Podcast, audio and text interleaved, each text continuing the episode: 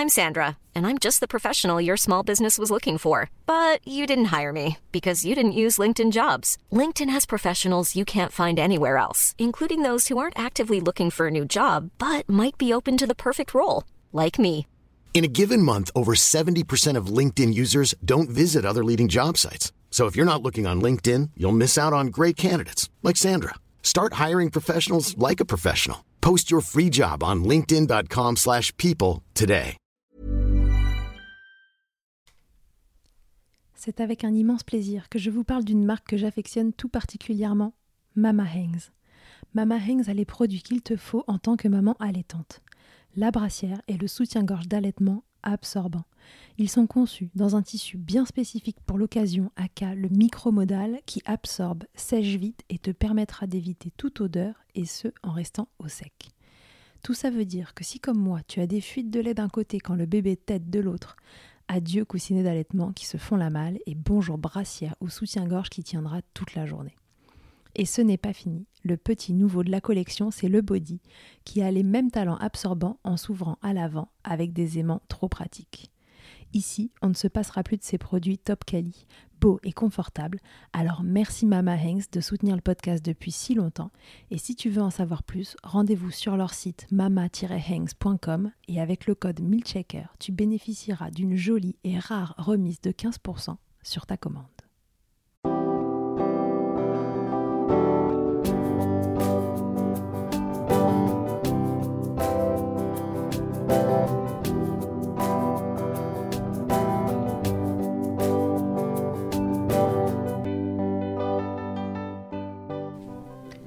Bonjour et bienvenue dans Milchecker, le podcast qui agite les idées reçues sur l'allaitement. Je suis Charlotte Bergerot-Palisco, je suis la maman d'un petit garçon de 3 ans que j'ai allaité durant un an et je suis la créatrice de ce podcast. Dans la vie, je suis ostéopathe et spécialisée en périnatalité. Je m'occupe des femmes en général, de leur désir de grossesse à leur postpartum, des bébés et des enfants. J'accompagne spécifiquement certaines problématiques d'allaitement en libérant les bébés des tensions qui les empêchent de téter correctement, permettant un allaitement serein pour la mère et l'enfant. Au fil des consultations, je me suis rendu compte que le principal frein à l'allaitement, c'était le manque d'information, de partage d'expériences et de vécu dans une société où l'allaitement n'est pas une norme. Je vous propose donc d'interroger avec moi des mères et des pères sur leurs expériences, mais aussi de vous informer auprès de professionnels spécialisés en allaitement. Mon objectif est simple, vous informer, vous donner des clés pour faire des choix en conscience, banaliser l'allaitement sous toutes ses formes, vous le rendre plus accessible, plus facile et alimenter ce fameux village dont on a tant besoin pour élever un enfant. Je reçois aujourd'hui dans Milk Checker Anaïs.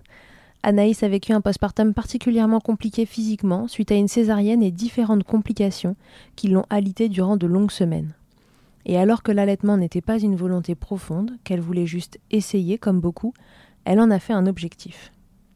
Elle avait mal partout, elle ne pouvait pas bouger, l'allaitement lui-même était douloureux, mais elle en a fait une sorte de fil rouge, une façon pour elle de créer du lien avec sa fille dont elle ne pouvait pour ainsi dire pas s'occuper autrement.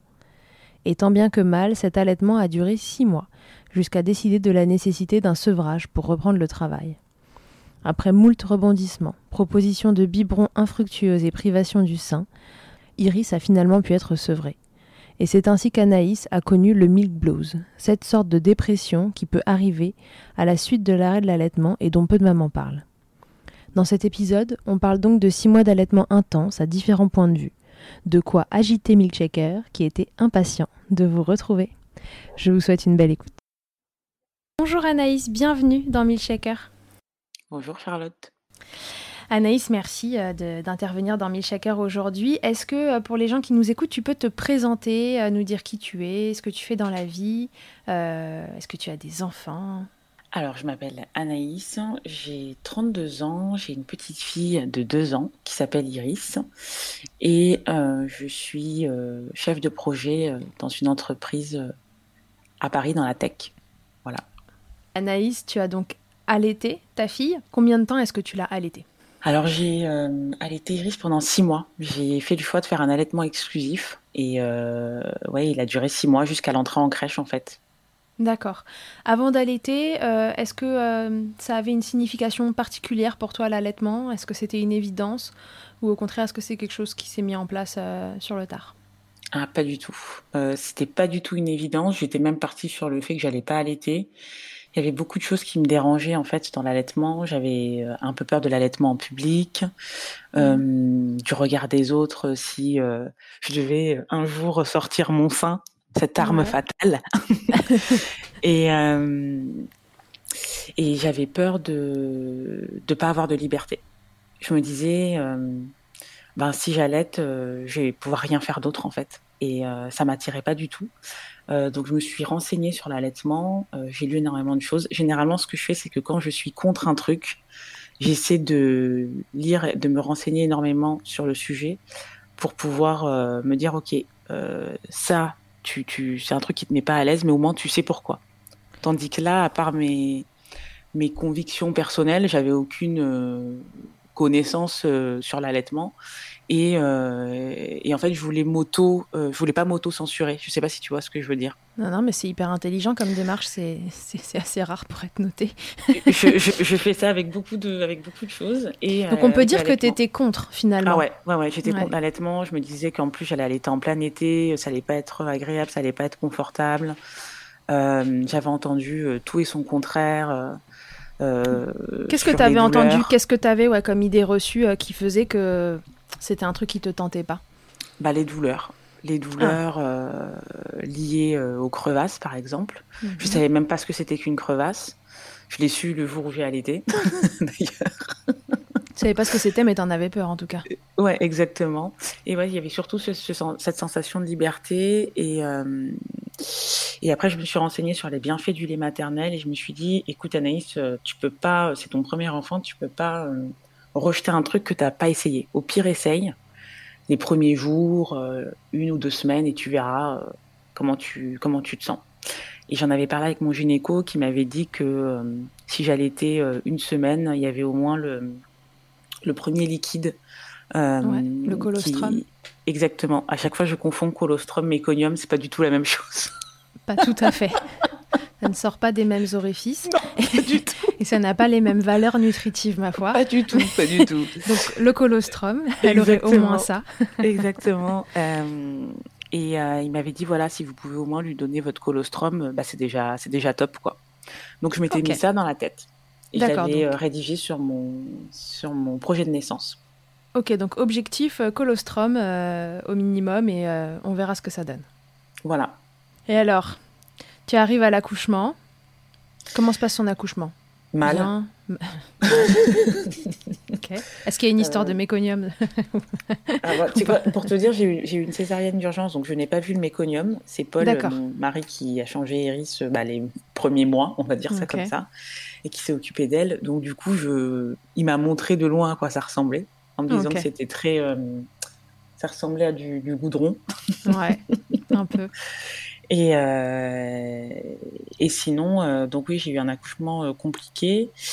Et en fait, j'étais tellement épuisée, j'étais tellement fatiguée que je me suis dit jamais j'aurai la force d'allaiter. C'est pas possible. Donc, quand on m'a amené Iris, on a essayé une mise au sein qui a été un échec total. Ouais. Parce qu'elle voulait pas prendre. Elle dormait. Elle, a été épuisée. Elle dormait. vous étiez toutes les deux crevées. C'est ça. Donc, elle a dormi pendant deux heures au moins. Euh, et euh, ouais, elle, passait son temps à dormir. Et, euh, et, donc, il y a une infirmière qui rentre dans, la chambre et qui me dit Voilà, est-ce que vous voulez qu'on retente une mise au sein? Et je lui dis non. Non, je ne veux pas retenter une mise au sein. Je, franchement, j'ai trop mal. je suis pas bien. Je suis, je fatiguée. Je suis épuisée. elle me dit bah, C'est dommage, vous devriez, vous devriez tenter. Et je lui dis non. En fait, non. Et j'avais bien spécifié sur mon projet de naissance que si je refusais euh, l'allaitement, qu'il fallait me pousser. Donc je sais pas si elle l'a lu. Ah, t'avais noté ça en plus. Donc t'avais quand même mis un, tu vois, un petit step euh, en plus. C'est-à-dire que si je dis non, quand même, euh, dites-moi oui, quoi. Ouais, c'est ça, c'est ça. Et je sais pas si elle l'a lu et si c'est pour ça qu'elle a un petit peu insisté.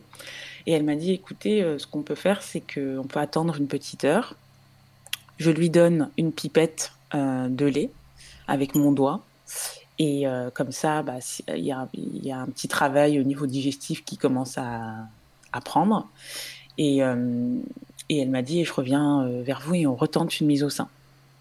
Et ton mari, du coup, qu'est-ce qu'il disait lui? Parce qu'il savait, pareil, que tu voulais allaiter, mais à ce moment-là, tu es fatigué, il, abonde dans ton sens ou il se souvient du projet de naissance et, et pareil Alors, il se souvient du projet de naissance, mais en fait, je pense qu'il est trop perturbé par la césarienne d'urgence, par Iris qui dort. En plus, quand elle est née, elle avait, elle avait des problèmes de régulation de température.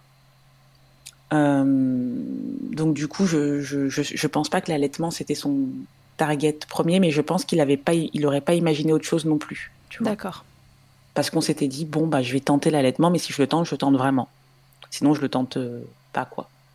Ok, donc du coup elle revient une heure après, elle a un tout petit peu nourri Iris euh, avec une mm. pipette sur le doigt, et quand elle revient une heure après, est-ce que toi tu te sens ok pour essayer? Ah, Je suis toujours aussi épuisée, mais je me dis je vais tenter je tente et là, euh, la mise au sein fonctionne.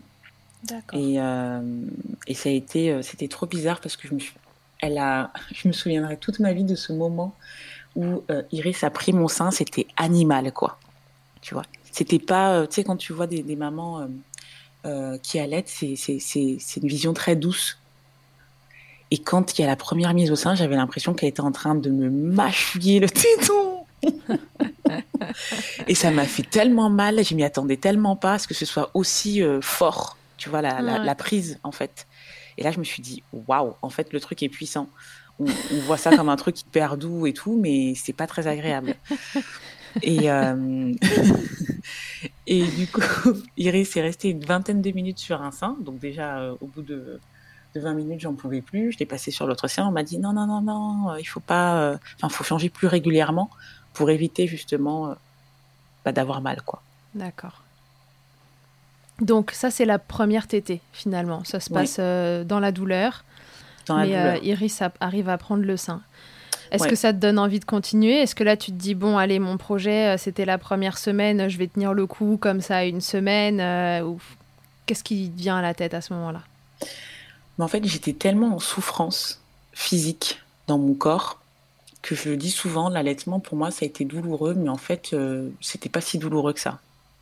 D'accord. Euh, les cicatrices, euh, la cicatrise, ma cicatrisation a été très lente. J'avais vraiment de, grosses douleurs physiques, des douleurs au niveau du dos, et j'étais tellement emprise par ces douleurs-là que les tétés d'iris me faisaient mal parce que j'ai eu des crevasses pendant un bon moment, mais euh, j'avais plus mal ailleurs. Je ne sais pas si, tu vois ce que je veux dire. Et du coup, euh, finalement... La douleur la plus forte gagnait sur... Euh, Exactement. Donc en fait, l'allaitement, je vais te dire qu'il s'est mal passé, mais bien passé. ok. Donc tu as des crevasses, chaque tété fait mal, ouais, tes seins s'abîment. Exactement. Et en plus, je suis arrivée, vu que je me suis renseignée, je suis arrivée avec tout. J'avais la crème euh, Lani Loche, j'avais les coquilles en argent, j'avais euh, j'avais tout euh, pour euh, prévenir la, la, douleur. Bon, j'ai pas l'impression que c'est échangé grand chose. Je pense que c'était plus psychologique qu'autre chose. mais mais ce qui a vraiment changé ma vie, par contre, c'est le bout de sein. Alors ça, c'est révolutionnaire. Ça a été révolutionnaire pour moi parce qu'il y avait vraiment un sein où j'arrivais pas du tout à c'était trop douloureux quoi. Ah, mais ça m'a voilà, mais ça m'a ça m'a pas donné envie d'arrêter, bien au contraire, je me disais bon euh, on me disait ah vous savez les crevasses ça dure pas très longtemps euh, et euh, j'avais une conseillère en lactation donc qui venait nous voir dans la chambre et qui essayait différents positionnements. Mais il y avait rien à faire. Ça me faisait ça me faisait mal. Il y avait pas de position de bonne position. Et puis surtout quand j'ai eu ma montée de lait c'était assez impressionnant parce que je l'avais oublié. T'avais oublié quoi? Bah, la montée de lait. J'avais ah, oublié que, Exactement. Parce que tu sais, euh, bah, après la césarienne, tu sais pas quand est-ce qu'elle va arriver. Des fois, ça arrive un tout petit peu plus tard. Et, euh, et je suis allée prendre ma douche. J'ai senti une forte chaleur dans la poitrine. Et je suis revenue. Et là, Paul me dit Qu'est-ce qui s'est passé? Je lui dis bah, Comment ça? Il me dit Mais ta poitrine a triplé de volume.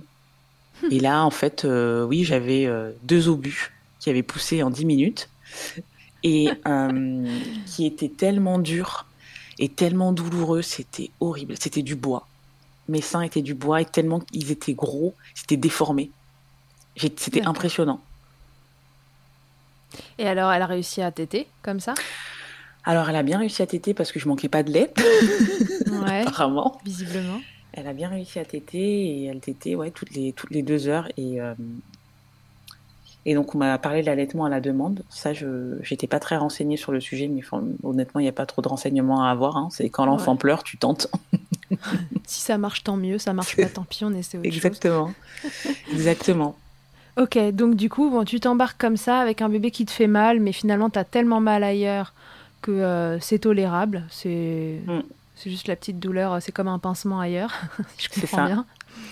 Et, euh, et, elle arrive à téter, toi tu as une bonne montée de lait, euh, elle s'en sort tant bien que mal, mais en tout cas elle mange et vous sortez de la maternité comme ça. Voilà. Là ton projet il prend elle a un bon rythme. Et là, ton projet, il, prend une tournure différente. Tu te dis quoi? Tu te dis que cet allaitement, euh, tu vas vouloir que ça continue euh, plus que la première semaine. Comment ça évolue? Ah non, on te, on te, met les bouts de sein. À quel moment on te met les bouts de sein? Alors, j'en ai mis un à la maternité. Ouais. Euh, et, et, on me dit, voilà, gardez-le pas plus de trois jours.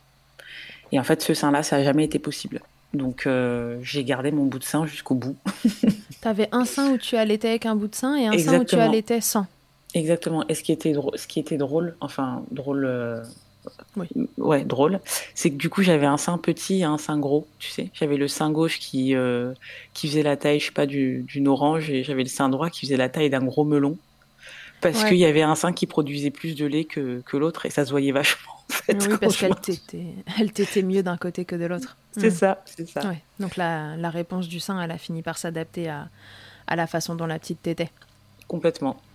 Mais enfin, ce bout de sein, euh, sauf quand même euh, l'allaitement, enfin un des seins, et donc l'allaitement à ce sein-là, ça te permet d'avoir moins de douleur et tu hmm. persistes comme ça jusqu'à la fin de l'allaitement sur ce sein-là, tu as allaité avec le bout de sein euh, J'ai allaité avec ce bout de sein-là, pas jusqu'à la fin de l'allaitement, mais j'ai allaité euh, bien un mois, un mois et demi, parce que j'ai eu des crevasses pendant un mois et demi. Moi, on m'avait dit cinq jours, une semaine. Ah ouais, ça, t'as joué les prolongations là. Ouais, on m'avait dit cinq jours, une semaine. Après, c'est pas normal et tout machin. Et, euh, en fait, je me suis dit, mais c'est pas vrai, parce que bah, j'ai souffert vraiment euh, pendant un mois et demi. Et est-ce que tu t'es dit qu'il y avait un problème dans le fait de souffrir comme ça euh, de façon si prolongée, qu'il y a un sein où elles prennent pas bien Est-ce que tu t'es dit je vais reconsulter? Non, en fait, j'étais tellement en souffrance euh, physique intense, toujours, pendant des mois, que l'allaitement, comme je te dis, c'est malheureusement euh, le quelque chose qui, ouais, quelque chose qui aurait dû m'alerter, bah, m'a pas hmm. alerté directement. et en plus, j'avais, j'ai eu une infection de, de l'utérus et je, ne le savais pas. Donc du coup, euh, j'ai allaité, j'avais des sueurs froides, enfin c'était assez violent. Et euh, mais j'ai continué mon allaitement. Quand j'y pense, je me dis que je suis, complètement tarée. ouais, c'est marrant le gap qu'il y a entre euh, le, la vision que tu as au démarrage de l'allaitement, les démarrages qui franchement sont difficiles. On comprend que malgré tout, c'est pas le premier de tes problèmes, mais c'est quand même un démarrage qui est compliqué. Ouais. Et tu continues, dans la douleur, alors que c'était un truc que tu voulais pas vraiment faire, que tu t'étais fixé mm. une semaine. Est-ce que tu as une idée de, de, ce qui profondément, tu vois, te, te donnait euh, l'énergie, la force euh, et l'envie de continuer? Bah Déjà, je pense qu'avec euh, la césarienne, j'avais moins, je pouvais moins m'occuper d'Iris.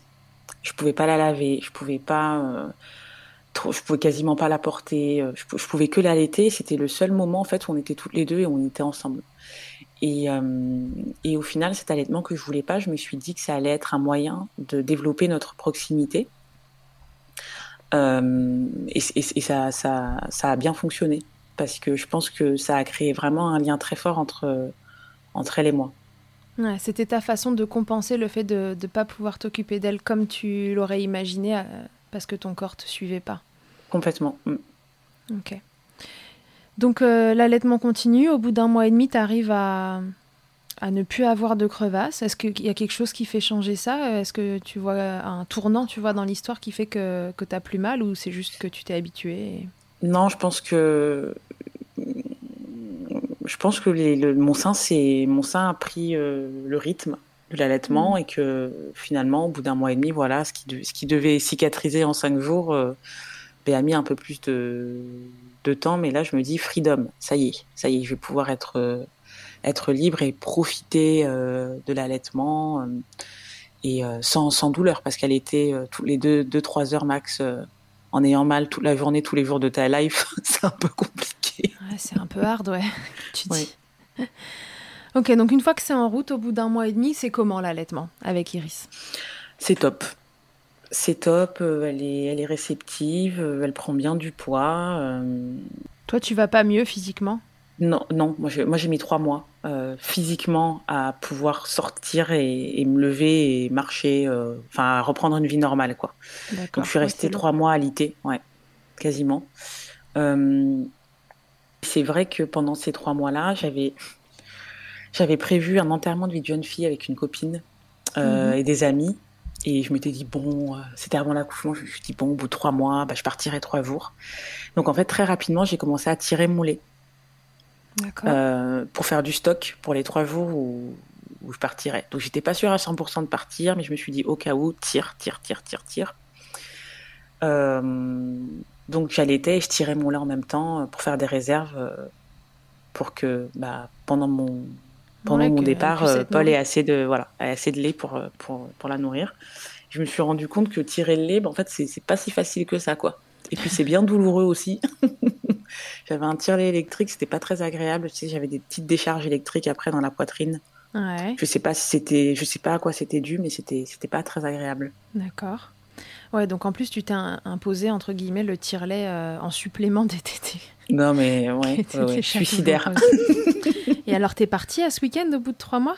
Je suis partie parce que j'ai passé trois mois à l'été, en fait, quasiment, tu vois. Et, euh, et c'était mon, c'était mon rayon de soleil du moment, quoi. Je me suis dit, euh, comment je vais réagir au fait que bah, pendant trois jours, je vais pas être avec Iris? Euh, en plus, j'avais des pics de croissance. Iris faisait des pics de croissance, je crois. Mm-hmm. et il y avait des moments où j'avais moins de lait, j'arrivais plus à tirer. J'allais sur des forums je lisais qu'il y avait des mamans qui tiraient, je sais pas moi, 500 millilitres par jour. Je me disais, mais comment elles font? Moi, j'y arrive pas. j'arrivais à tirer, tu sais, je sais pas moi, si déjà j'arrivais à tirer 100 millilitres, c'était déjà le la folie. Mm-hmm. et, il fallait absolument que, bah, que je tire assez pour 4 jours. Et 4 jours sur un bébé qui tète toutes les 2 heures, euh, enfin. c'est beaucoup. Ah ouais, c'est énorme. Donc je voyais vraiment ce départ comme, euh, comme mon, le rayon de soleil de ma vie. En même temps, j'angoissais beaucoup à l'idée de, bah, de pas être euh, de pas être avec Iris pendant ces jours-là. Euh, je suis partie et euh, Paul a très bien géré les sacs de congélation, de décongélation. Lui, il aimait bien ce genre de trucs. les quantités, les machins, les trucs, ouais. Et, et j'ai tiré mon lait au tire-lait manuel pendant que j'étais en vacances. Et par contre, c'était c'était de l'esclavage. c'était horrible. Parce qu'il fallait que je tire tout le temps, en fait. Bah ouais. Ah tout le temps, tout le temps. Et c'est très, très fatigant, le tire-lait manuel. Donc du coup, tu pars en week-end, tu tires ton lait et euh, quand tu reviens, euh, ça se passe bien? Ta lactation, euh, elle a réussi à se maintenir pendant ce week-end? Ouais, ma lactation a réussi à se maintenir. J'étais beaucoup engorgée. Mhm. J'avais de gros engorgements, donc je tirais le matin, j'essayais de tirer le midi. et puis tu vois, les enterrements de vie de jeune fille, t'es pas tout le temps chez toi, quoi. Donc je tirais partout en fait au, bout d'un, au début, j'étais un peu gênée. Après, j'ai tiré à côté de mes potes. Je me disais, c'est pas grave, Anaïs, t'es plus à ça près. Parce que sinon, je pouvais même pas passer du temps avec eux. Bah parce que vider un sein me prenait, je sais pas, 45 minutes. Ah ouais. Ça me prenait énormément de temps en manuel. Et eh oui, tirer les manuels, c'est pas pareil que l'électrique. Ouais. Non. Donc, du coup, on faisait des apéros où... Euh, ouais, des apéros où on était deux mamans allaitantes et on tirait nos, notre lait euh, autour de la table, quoi. Ah, donc, vous étiez quand même deux Ouais, on ne était permet pas être seul avec son tire-lait euh, autour des copines qui boivent des coups et qui te regardent. Euh, complètement. pourquoi tu fais ça? Ok. Donc, très bien. Donc, ça, c'est euh, au bout des, trois mois de vie d'Iris. Tu rentres, l'allaitement reprend sans, sans souci, sans encombre? L'allaitement, en fait, j'arrive à l'aéroport. première chose que je fais, c'est que je donne le sein à Iris. Hmm. Elle le prend et le lendemain, j'avais plus de lait. C'est-à-dire que je regarde ma poitrine, elle a dégonflé euh, comme euh, comme maintenant. et là, je me dis, ok, il y a un problème. Donc Iris, euh, elle veut, elle, veut téter. Je la mets au sein toute la journée et ça reprend pas quoi. Ça reprend pas, ça reprend pas. Et là, bah déjà tu culpabilises. Enfin bon, tu passes par différentes phases. Et j'ai une copine qui me dit, écoute Anne, c'est des tisanes d'allaitement qui sont au fenouil, machin, je sais pas quoi, qui mhm. sont en vente à la pharmacie. Et je, cours en acheter en fait parce que pendant une journée, Iris a quasiment pas pu téter, j'arrive pas à tirer, il y a rien qui sort, et j'avais vraiment envie de continuer cet allaitement. Je voulais pas le, enfin le, mettre en jeu quoi. Ouais, la question ne se pose pas, il faut que ça continue. Il hmm. faut que ça continue. Donc je la mets au sein pendant deux jours, euh, je, on reste collé, euh, sein, sein contre vous. Et, et, en même temps, je prends la tisane. La tisane refait partir l'allaitement. donc je ressens un peu des chaleurs dans la poitrine et tout ça. par contre, les selles d'iris sont très différentes. Je, je, sens que même si c'est naturel, il y, a un truc qui, qui est pas comme il y a un truc un peu bizarre. Qu'est-ce que tu te dis à ce moment-là? Qu'est-ce qui est bizarre? Bah, la, texture de ces selles est bizarre. D'accord. Et, euh, et je continue quand même à, à prendre la tisane en me disant bon peut-être que enfin en fait je connais pas l'impact euh, direct de cette euh, tisane sur la qualité de mon lait et sur comment Iris elle rejette après tout ce qu'elle doit ce qu'elle doit rejeter et, et j'ai continué à boire la tisane pendant plusieurs semaines quand j'ai senti que j'étais re à l'aise, euh, je l'ai, je l'ai, arrêté. J'ai continué en parallèlement à tirer mon lait euh, bah, pour les sorties, euh, etc. Ok, et là ça repart comme en 40 Alors ça repart, mais je pense que c'est jamais reparti comme avant. D'accord. Comme les, comme les ta lactation, elle a jamais réussi à se, à se remettre au diapason, tout mm. à fait. Iris mangeait quand même assez. Elle avait ce qu'il lui fallait. Iris mangeait assez. Elle avait ce qu'il lui fallait elle perdait pas de poids, elle prenait toujours du poids, donc euh, donc ça c'était hyper euh, hyper rassurant. Et, euh, et en plus nous on était assez on était assez angoissés au début parce que quand je suis revenue, je me suis dit mon Dieu, si elle t'aide pas, elle va peut-être perdre du poids. Si elle perd du poids, comment on fait? Donc on avait acheté, on avait loué une balance à la pharmacie. Ouais. Et, et c'est horrible de louer une balance parce que du coup, tu as envie de peser ton bébé tous les jours. ouais, c'est assez anxiogène. Exactement. Donc du coup, on l'a rendu. Au bout d'une semaine, je disais à Paul, je veux plus voir, je veux plus voir la balance. Euh, laissons faire les choses, quoi. Tant que le pédiatre nous dit que ça se passe bien, que Iris est en bonne santé, qu'il n'y a pas de soucis, etc. Il n'y a pas de raison de changer de rythme. Ok. Tu parlais de, Paul, le papa. Euh, on entend que dans les démarrages de, de ton postpartum, il a un peu par la force des choses était très présent parce que toi, tu n'étais pas bien physiquement et que tu pouvais pas faire tout ce que tu avais imaginé faire. Quelle place tu penses qu'il a pris dans cet allaitement? Est-ce que. Euh, comment lui, il l'a ressenti? Ou en tout cas, comment toi, tu l'as ressenti pour lui, euh, tout ce qui s'est passé? Alors, oui, il a pris, euh, en fait. Bon, déjà, je pense qu'on s'attendait pas à la césarienne d'urgence et, et, Paul a vraiment assuré dès le départ. Il a, il a hum, pris son rôle de père je ne sais pas trop comment expliquer, mais il s'est pas posé de questions, il a foncé.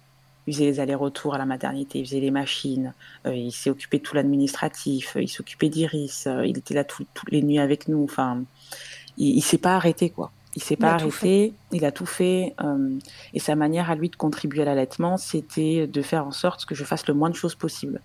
Donc il nettoyait mes tétrelles, euh, il allait chercher tout ce dont j'avais besoin, euh, il faisait les machines pour que j'ai des soutiens-gorge d'allaitement propres. Quand on est rentré à la maison, c'est lui qui s'occupait de tout ce qui était congélation, de tous les sachets. Il a fait toute la logistique finalement. toute la logistique de l'allaitement pour que mon allaitement se déroule le mieux possible et que j'ai à penser à rien d'autre.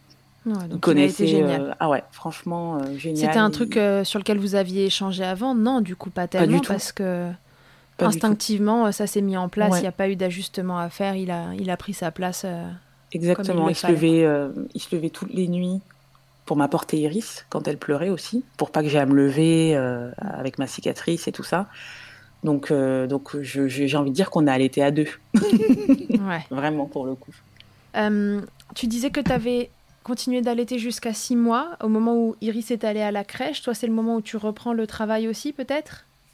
Alors oui, je commence un nouveau, un nouveau travail à ce moment-là et, euh, et j'appréhende parce que je me dis, bon, bah, comment, comment on va faire avec l'allaitement, quoi? Comment on va faire En plus, on était dans une situation euh, qui n'était pas euh, idéale parce qu'on était en plein déménagement. Euh, donc il y avait le déménagement, l'entrée d'Iris à la crèche et moi qui reprenais un nouveau boulot. Oui, ça fait beaucoup de changements.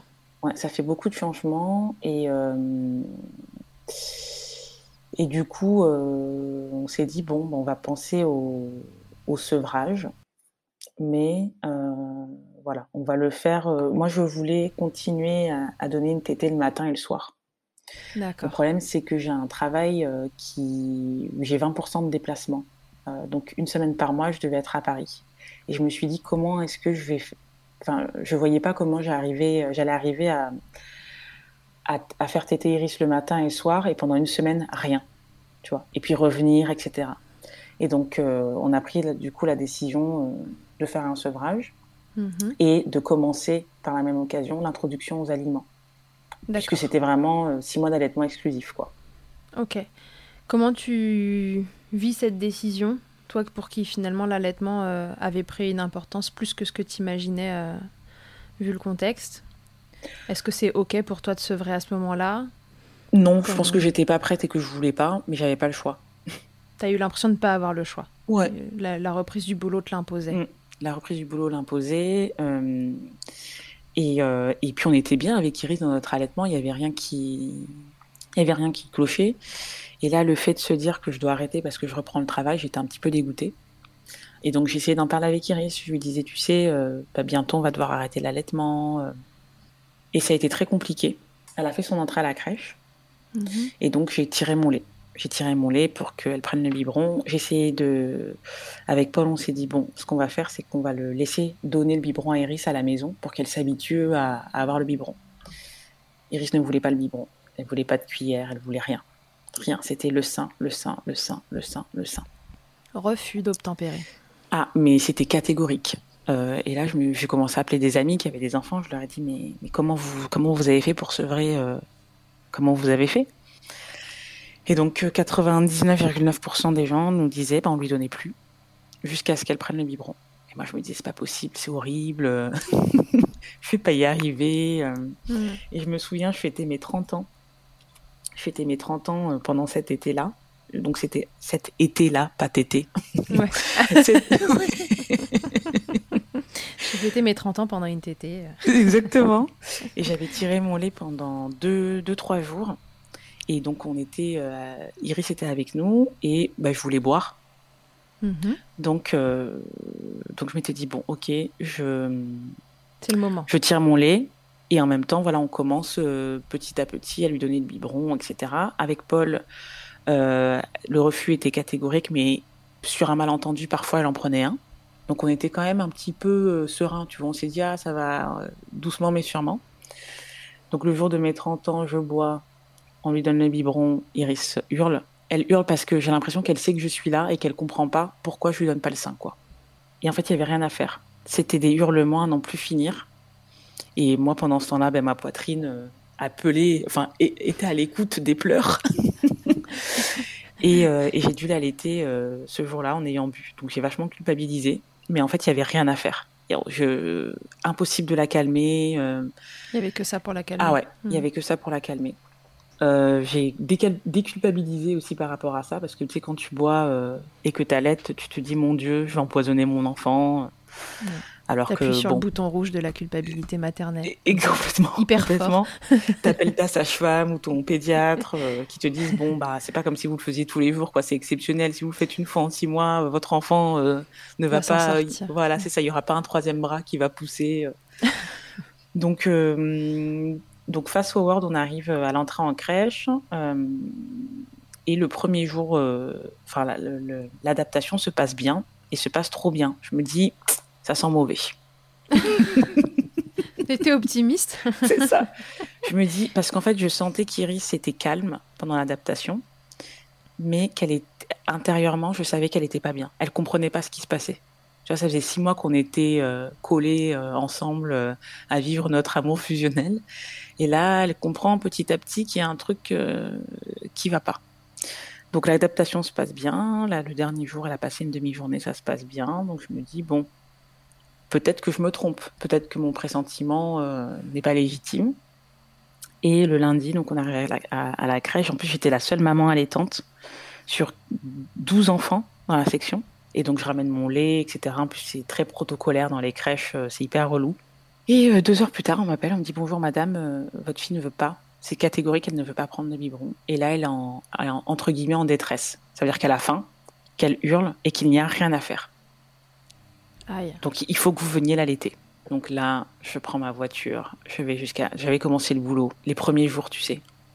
Hmm. T'es en pleine réunion. Euh, excusez-moi, euh, je dois allaiter ma fille, je reviens.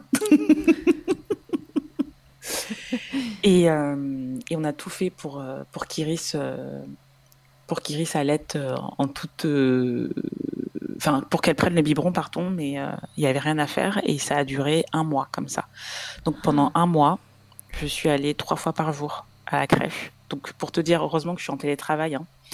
Euh, j'ai trouvé un hôtel juste à côté de la crèche. Donc tous les mhm. matins, j'allais à l'hôtel et j'attendais qu'on, enfin, je bossais à l'hôtel. Et quand on m'appelait, je fermais mon ordi, j'allais allaiter Iris. D'accord. Je retournais à l'hôtel. Et c'était juste pas possible. Euh, ce rythme-là était trop violent. Et puis on m'appelait à n'importe quel moment. Donc il y avait des moments où j'étais en réunion quand c'est toi qui anime des réunions, bah c'est juste pas possible de dire aux gens. Euh, ouais, voilà, c'est ça. Et puis la crèche, euh, eux, ils, expliquaient qu'ils ils pouvaient pas laisser Iris en détresse comme ça, et moi non plus.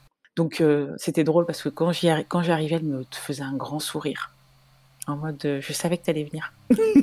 oh, chouchoute. Ouais. Donc ça me faisait trop de peine et je me ça a duré un mois comme ça. Un mois comme ça, tous les jours, trois fois par jour. Et après, comment, tu, comment vous faites À quel moment euh, vous trouvez une solution? Qu'est-ce qui marche euh, pour, pour euh, la convaincre de prendre le biberon? On introduit les aliments et Iris est réceptive. D'accord, donc c'est la diversification en fait qui fait qu'elle se nourrit en journée. Donc on nous dit voilà, essayez, essayez de, remplacer la tétée de l'après-midi par un yaourt. Au hmm. moins, vous, vous vous déplacez une fois en moins I'm Sandra, and I'm just the professional your small business was looking for. But you didn't hire me because you didn't use LinkedIn jobs. LinkedIn has professionals you can't find anywhere else, including those who aren't actively looking for a new job but might be open to the perfect role, like me.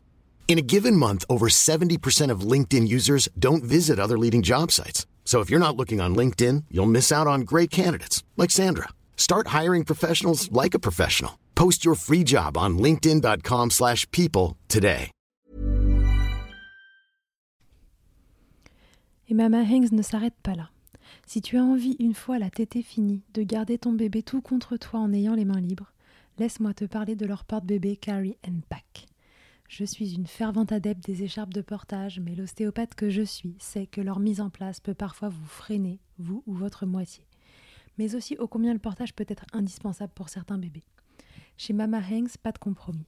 Le porte-bébé Carry and Pack est en fait un vêtement confortable que tu enfiles comme un t-shirt et dans lequel ton bébé va pouvoir venir se lever tout en respectant sa position physiologique, l'enroulement de sa colonne, l'écartement de ses hanches, ainsi que le dégagement de ses voies respiratoires grâce à des systèmes de serrage des pans de tissu.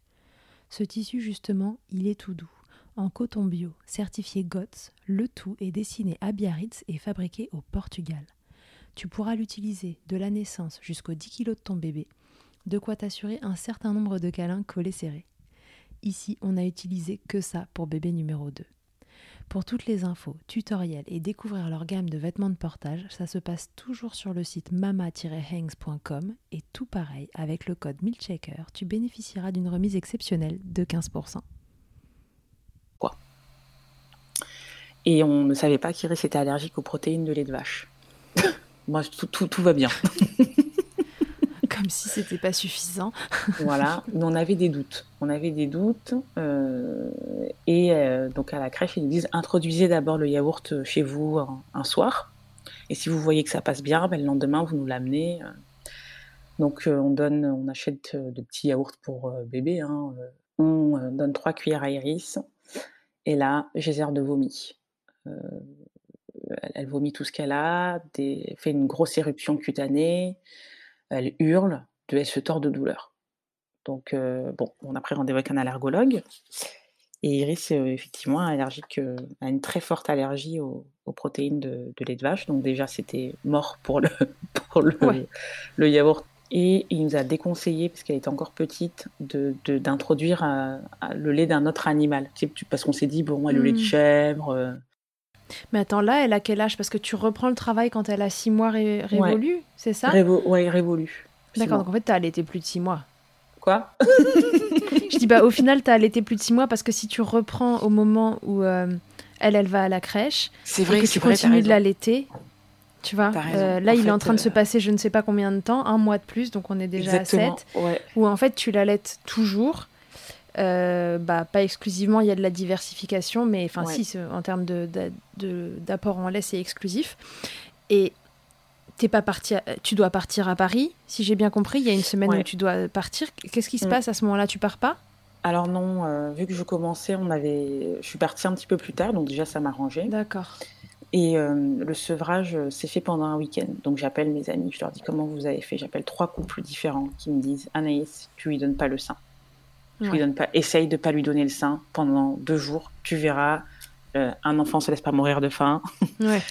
Euh, elle prendra à la fin le biberon. Et donc, fin septembre, on part en Italie en, week-end. Et avec Paul, on se dit, bon, on va tenter à ce moment-là. Donc, on, on lui donne ses aliments hein, le matin, midi, soir pour bien compenser. Moi, j'avais euh, mes engorgements quotidiens, donc je tire, je tire, je tire, je tire. J'avais qu'une envie, c'était de lui donner le sein. C'était horrible parce qu'en fait, c'était une attirance physique. Tu sais, on était quand même aimantés et, et on devait se séparer, quoi. C'était la lactation qui rattrapait euh, Exactement. tes envies. Mm. Et pendant ce week-end, Iris ne pleure quasiment pas. Elle ne demande quasiment pas le, quasiment pas le sein. Avec Paul, on se dit, waouh, trop bien. et donc, on rentre le, le dimanche soir et là, hurlement hurlement, hurlement, hurlement. Et en fait, on pleure toutes les deux. J'étais assise avec elle, je la prenais dans les bras, je lui tends le biberon de lait.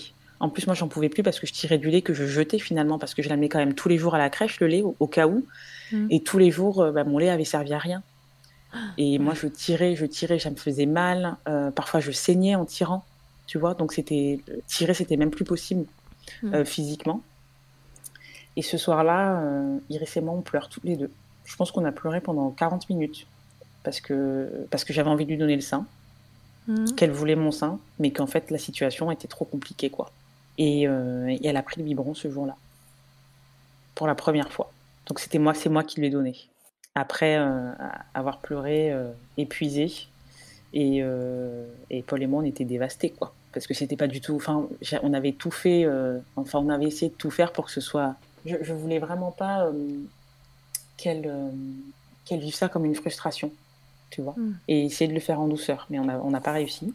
Donc ce soir-là, elle prend le biberon et après, euh, elle décide, enfin, elle continue de le prendre à la crèche le lendemain, c'est ok. Ouais, elle reprend le biberon et tout. Donc, on, mais qu'est-ce qui s'est passé ce week-end? Je dis, bah, on a fait ce qu'on ne voulait pas faire. le sevrage ardos. Et, euh, et après, moi, je ressens quelque chose de bizarre pendant qu'elle prend son biberon. Je suis dégoûtée qu'elle prenne son biberon. je sais pas comment expliquer. Ce que tu avais tant voulu là. Exactement. Euh, hmm. Je me dis, mais en fait, mon... en fait euh, je sais pas que je lui manque pas, mais en fait, elle arrive bien à vivre sans moi. tu vois? Et ça, c'était hyper dur. Et à ce moment-là, on a introduit un lait. Euh, enfin, je, je tirais plus. Hein. Hmm. On a introduit un lait. et donc, je, ressentais des, des, choses un peu bizarres. Je me disais, ah, mais finalement, le biberon, elle le prend bien. elle l'aime bien. Elle était toute excitée quand elle le voyait. Et, moi, j'étais là euh, un peu déprimée, tu vois. Elle, elle était passée à autre chose, mais toi, non. Ah ouais, complètement. Deux jours après, c'était terminé. Elle était passée à autre chose, mais pas moi. Pas moi. Et des fois, quand, euh, quand, elle, quand je l'avais sur ma poitrine et que je jouais avec elle, elle touchait mon sein. Elle, euh, elle, bon, alors, elle enlevait mon, une partie de mon t-shirt, elle regardait mon sein et elle me regardait. Et après, elle remettait le t-shirt. Et là, moi, ça me brisait le cœur. J'étais j'avais envie de lui dire, mais vas-y, prends-le, prends-le, c'est pas grave. Est-ce qu'en fait, ce sevrage n'était pas plus difficile euh, pour toi que pour elle, depuis le démarrage? Je pense qu'il était autant difficile pour elle que pour moi, parce qu'on n'était pas prêtes toutes les deux. On voulait pas. Euh, on voulait pas. On voulait pas s'arrêter. Moi, je voulais pas arrêter. Euh, et puis, comme l'allaitement se déroulait bien, je me disais que j'allais allaiter, je sais pas, pendant, pendant un an peut-être, tu vois. Mm. Et après, par contre, c'est sûr qu'elle est passée rapidement à autre chose, sauf que, sauf que moi, non. Moi, j'ai mis, je pense, un mois euh, à m'en remettre, euh, on va dire, psychologiquement. J'ai eu une bonne déprime, je pense. Euh, c'est pour ça que je te disais, je, on pourrait l'appeler le milk blues. Ouais, mmh, c'est un truc qui est récurrent. et je ne savais pas. Moi, on n'avait jamais, j'en avais jamais entendu parler. Et je me demandais si c'était normal. Et quand, bah, des fois, on prenait le bain toutes les deux j'avais qu'une envie, c'était de. Parce qu'elle regardait ma poitrine, tu vois. Elle regardait ma poitrine et elle faisait non avec sa tête. Non. Oh, bichette. ouais, compliqué. ouais, donc toi, tu as, as, senti une sorte de vague de déprime À la Ah ouais. suite de la fin de l'allaitement. Complètement.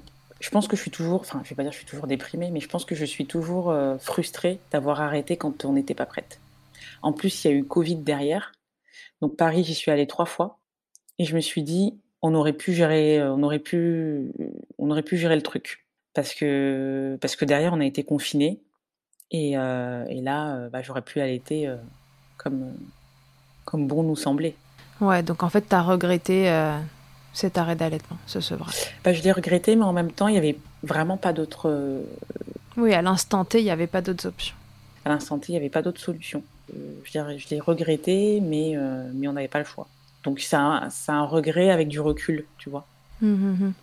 T'en as parlé autour de toi de, ton état d'esprit, tu vois, euh, par rapport euh, à cet allaitement, à ce que ça avait généré chez toi, autant euh, en positif pendant parce que tu t'attendais pas à ça et que et que tu as eu envie que ça dure plus, et à la fois sur l'aspect plus négatif, entre guillemets, à l'arrêt, quand tu te rends compte que vraiment encore plus de l'importance que ça avait dans, dans ta relation avec ta fille. Est-ce que tu en as parlé autour de toi, que tu as échangé avec des amis, euh, la famille sur le sujet? Bah déjà, l'allaitement, j'ai trouvé ça hyper euh, controversé. Quand tu en parles aux gens, tout le monde a des idées très arrêtées. Mhm. Donc euh, quand j'ai commencé à allaiter et que je souffrais, euh, 80% des gens me disaient non mais Anaïs, pour- pourquoi tu te déjà que tu es en souffrance, pourquoi est-ce que tu te rajoutes un truc en plus Limite, je le cherchais quoi, tu vois. Pourquoi Ouais. tu te rajoutes un truc en plus Moi, j'ai bu du lait de vache, je suis pas mort. Euh, Enfin, voilà, c'était c'était ce genre de réflexion là. Et en fait, je trouvais que les gens n'aidaient pas en fait euh, Ouais. autour à euh, m'encourager à allaiter. Et et dans ma bulle avec Paul, ben je retrouvais ce confort-là. Donc lui, je lui ai parlé de mon milk blues Mhm. et je lui parlais de mes de mes ressentis. Et, après, je connaissais pas énormément de personnes qui allaitaient autour de moi. Déjà, il n'y avait pas énormément de parents qui avaient des enfants, et ceux qui en avaient n'avaient pas forcément allaité. Euh, il y avait quelques mamans à la, il y avait ouais une maman à la crèche dans une autre section qui allaitait. Donc j'en avais un petit peu parlé avec elle, mais euh, sinon euh, non, parce que ouais les, les, les- les- y avait pas les trop gens sont très cri- ouais les gens sont assez critiques je trouve. En tout cas j'ai trouvé les, les gens assez critiques sur l'allaitement. Et puis ils te découragent plus qu'autre chose quoi Ouais, t'encourages tu galères, c'est arrête. Hmm. exactement quand tu galères c'est arrête quand tu allaites c'est super bien allaité Mhm. et quand tu euh, arrêtes l'allaitement et que tu fais un sevrage c'est assez dommage Oui, à aucun moment t'as senti le- l'effet soutien que, non pas du tout que t'aurais aimé avoir. Ouais, pas du tout de, pas du tout d'effet soutien. Ce qui est très dommage, je trouve, euh, parce que bah, l'allaitement, c'est un, bah, déjà c'est un cheminement euh, personnel, c'est un bouleversement euh, physique, euh, c'est un bouleversement émotionnel, et euh, et derrière, ben, les gens donnent leur avis, mais ils sont pas à l'écoute en fait de, de la personne. Et si quelqu'un a décidé d'allaiter, bah, elle a juste décidé d'allaiter quoi. Ou si elle a décidé de sevrer, elle a décidé de sevrer. Mhm. Et c'est vrai que l'accompagnement en ce sens n'était pas, était pas optimal. Ok. Mais à la maison, t'avais cette bulle dans laquelle, euh, voilà, ton mari et toi, vous étiez raccord euh, sur le, sur le sujet et il- lui, il t'écoutait. Ouais, il m'écoutait et puis il comprenait. Puis quand euh, je lui disais que j'étais dégoûtée d'avoir arrêté l'allaitement, il me, il me disait, il me disait, bah, c'est normal en fait, ça fait, ça fait six mois que vous vivez toutes les deux collées Bah ensemble. J'ai, presque vécu l'allaitement comme une addiction, tu sais, Euh, comme une drogue que tu prends euh, toutes les deux heures ou une habitude en fait que tu as toutes les deux heures et qui du jour au lendemain s'arrête. Et là, tu te dis, euh, bah, il y a un truc qui te manque. Et c'est un manque bizarre parce que tu as voulu cet arrêt, sauf que finalement, euh, ben, c'est c'est pas, en tout cas, c'est pas dans le, dans le cadre où nous on l'a et de la manière dont on l'a sevré, c'était pas normal et on n'était pas, euh, c'était pas notre décision quoi, notre décision profonde. Hmm. Tu te l'as imposé parce que le contexte euh, te, te laissait pas le choix, tu te voyais pas faire autrement. Non. Ok, alors cette expérience d'allaitement, Anaïs, elle a eu quoi comme impact euh, dans ta vie? Qu'est-ce que ça a fait bouger comme ligne? Ça m'a prouvé que quand j'ai des idées arrêtées à, à 2,50€, bah, c'est bien de les bousculer. c'est bien de les bousculer. Euh, ça m'apprend, et ça m'apprend toujours qu'il faut aller au-delà de ses peurs et de ses craintes. parce que, bah, parce que finalement, on, découvre autre chose. Et, euh, et je pense que l'allaitement, c'est la chose, euh, la, la, une des choses les plus merveilleuses dans, dans, dans ma maternité que j'ai pu vivre. D'accord. Parce que ça a vraiment créé un lien entre Iris et moi. C'était notre truc à nous, c'était notre moment à nous, c'était notre proximité à nous, c'était nous deux, quoi. Est-ce que tu penses que ça aurait été différent si tu avais eu un postpartum plus aisé sans douleur physique, sans cette fatigue intense, est-ce que l'allaitement aurait eu euh, la même place, à ton avis, dans ta maternité si le postpartum avait été euh, cool? Alors oui et non. Je pense que oui, parce que je suis aussi têtue. Et, euh, et j'avais quand même j'avais quand même quelques personnes, ça, ça me, enfin, tu, tu, viens de me rappeler des choses. J'avais quand même quelques personnes, quelques mamans, mais tu sais, des personnes que j'avais pas vues depuis, euh, je sais pas, 10 ou 15 ans, qui avaient vu que j'avais eu un bébé, qui m'avaient demandé alors est-ce que tu allaites et je disais oui, et qui m'envoyaient des messages régulièrement me disant Anaïs, n'arrête pas, n'arrête pas, c'est dur au début, mais tu verras, c'est une expérience fantastique, n'arrête pas et tout ça. Et donc essayé de me raccrocher aussi à ces messages-là. Donc c'était pas des personnes que je voyais physiquement, comme mmh l'entourage, mais c'était des, des, mamans virtuelles euh, que j'avais perdues euh, de, de, de, vue et, et qui m'encourageaient dans cet allaitement quoi. Et, et je pense que si j'avais eu un postpartum, on va dire, plus doux, mmh peut-être que je me serais plus arrêtée sur les douleurs physiques de l'allaitement mmh. et que j'aurais peut-être pas continué. Mais à côté de ça, je voulais aussi savoir, et je suis aussi têtue, je voulais savoir ce que, ce que ça faisait que d'allaiter sans avoir mal. Ah, tu vois, d'allaiter euh, sereinement, quoi. Ouais, tu voulais voir ce que c'était l'allaitement euh, normal. Exactement. Comment est-ce que euh, comment est-ce que tu allaites et bien dans ton corps, t'es bien dans ta peau. Et je savais qu'il fallait que je dépasse ce moment de douleur. Sauf que moi, il a duré un mois et demi, trois jours. Mais euh, c'est pour ça que je dis peut-être ou peut-être pas, je, je, sais pas. Mais c'est sûr que ça aurait eu, il y aurait pu y avoir une incidence. Si tu devais euh, recommencer demain, s'il y avait un deuxième bébé, la question se pose pas, euh, t'allaites Ah non, ça se pose pas, non. C'est, je pense que l'allaitement m'a presque réconcilié avec mon début de maternité catastrophique, tu vois, et mon postpartum catastrophique. C'était le seul truc positif, même si c'était dans la douleur. Donc euh, si, euh, si demain je par, par, contre je ferai plus je, je, ferai autrement. Je pense que je prendrai une consultante en lactation. Ouais. Tu sais que ce que tu as vécu pendant un mois et demi euh, n'était pas normal et que ça aurait pu être autrement. Mm. Et puis j'en avais quand même vu à la maternité, tu vois, qui me disait qu'elle comprenait pas pourquoi j'avais mal, elle comprenait pas parce qu'elle me disait c'est pas normal d'avoir mal quand on allait. Je lui disais OK. Mais à côté de ça, elle me disait je vois pas pourquoi ça fonctionne, enfin pourquoi vous avez mal. Ah, d'accord. Et c'est vrai que je pense qu'il faut aussi peut-être trouver la bonne consultante en lactation, qui est là vraiment pour t'épauler, pour t'accompagner dans ta galère. Hmm. Et, euh, et, je pense que ça, je le ferai même avant, euh, avant la naissance. Ouais. C'est-à-dire de, la, de, de, voir quelqu'un avant pour, pour bien m'expliquer les, les, choses, mais c'est clair que la question se, se pose pas. Limite, je, je, je, si un jour on a un deuxième enfant, je pense que j'aurais plus hâte d'allaiter qu'autre chose. ok. Alors, si tu devais donner un conseil aux mamans euh, qui nous écoutent et qui peut-être à l'aide, peut-être euh, sont euh, à l'aube de leur accouchement et vont tenter l'expérience, qu'est-ce que tu leur dirais? Oui, parce qu'attends, il y a trois messages différents du coup. il y a trop de questions dans la même. Qu'est-ce que tu dirais à une maman qui, ne serait-ce que se pose la question de l'allaitement Ce serait quoi ton meilleur conseil? Je dirais qu'on ne peut pas tant qu'on tant qu'on tente pas, on peut pas savoir. Mhm. Voilà. Donc euh, moi je suis le pro euh, pro essaye et si ça te convient pas, euh, arrête et ne te force surtout pas. Mhm. et après, je suis aussi pour dire que si tu n'en as vraiment pas envie, si c'est vraiment pas un truc qui t'attire, bah le fais pas non plus quoi. Mhm. Voilà. Et pour les mamans qui, qui allaitent ou qui, galèrent en allaitant, ben il y a de grandes chances pour que ce soit une magnifique expérience. Donc, euh, donc que des messages euh, positifs. D'ailleurs, à toutes les mamans, peu importe allaitement, pas allaitement. Mm. Et, et c'était quoi la, dernière tranche de, maman? Non, je crois que c'est ça. On y est. On y est, les mamans qui allaitent ou celles qui se posent la question. Non, c'est bon. Et, et celles qui allaitent, vous avez bien de la chance. Moi, j'allaite tout. Ok.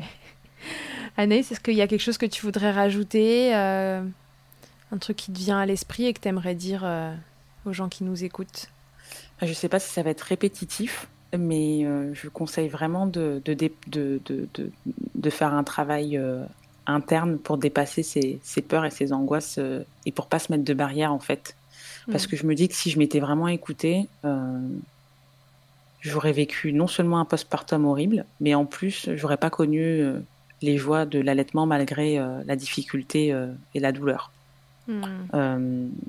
et en plus, il n'y a pas que la douleur dans l'allaitement, il y a, y a, plein, il y a, y a le renforcement du lien d'attachement, enfin, il y a, y a, plein de choses. Et surtout, je voudrais dire aussi que le sevrage, même si j'ai vécu mon, mon milk blues, bah, ça n'a pas enlevé cette connexion qu'on a avec Iris. Donc, euh, on diabolise, enfin, il y, a plusieurs teams, il y a des pro-allaitements, des contre, euh, des, personnes qui sont contre, etc. Euh, aujourd'hui, Iris, elle prend le biberon, le plus important, c'est qu'elle soit hyper heureuse, quoi. Hmm. Et, ça n'a pas enlevé ça, ça n'a pas enlevé ce lien-là qu'on a, qu'on a construit ensemble.